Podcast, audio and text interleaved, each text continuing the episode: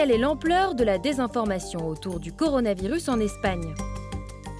Au début de la pandémie, les fausses informations étaient avant tout racistes et portées sur l'origine du virus. Puis les fausses informations se sont concentrées sur les tests PCR, indiquant qu'ils étaient inefficaces. Et maintenant, ce sont des fake news sur le vaccin qui altéreraient l'ADN ou nous rendraient transgéniques.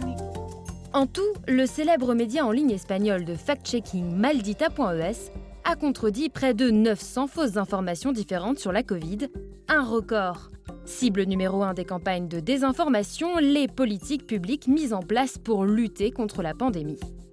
Une menace qui touche autant le gouvernement central à travers l'action du ministère espagnol de la Santé que les autorités des différentes communautés autonomes.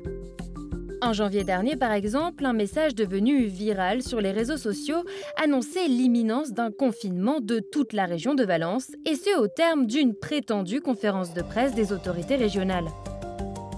Une information qualifiée de fake news par le gouvernement de la communauté autonome.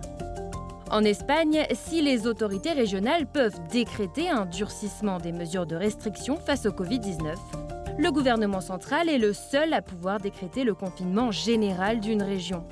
Impossible donc de mettre en place une telle mesure à la hâte, puisqu'il faut l'accord de l'État. Autre exemple, la manipulation d'une image montrant l'arrivée en Espagne du premier lot de vaccins contre le coronavirus. Ce cliché, accompagné d'une capture écran de recharge Google, diffusée fin décembre sur les réseaux sociaux, prétend que ce paquet porte le logo d'une entreprise d'électronique et de micropuces. C'est faux.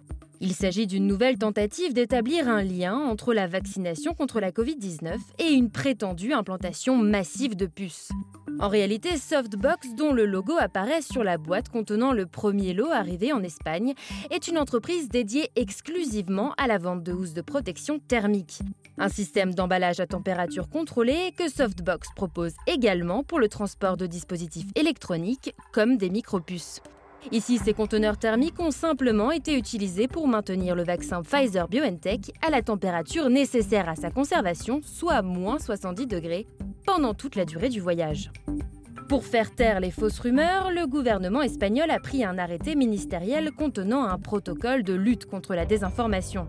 Une première étape dans la mise en place d'une future loi déjà très débattue.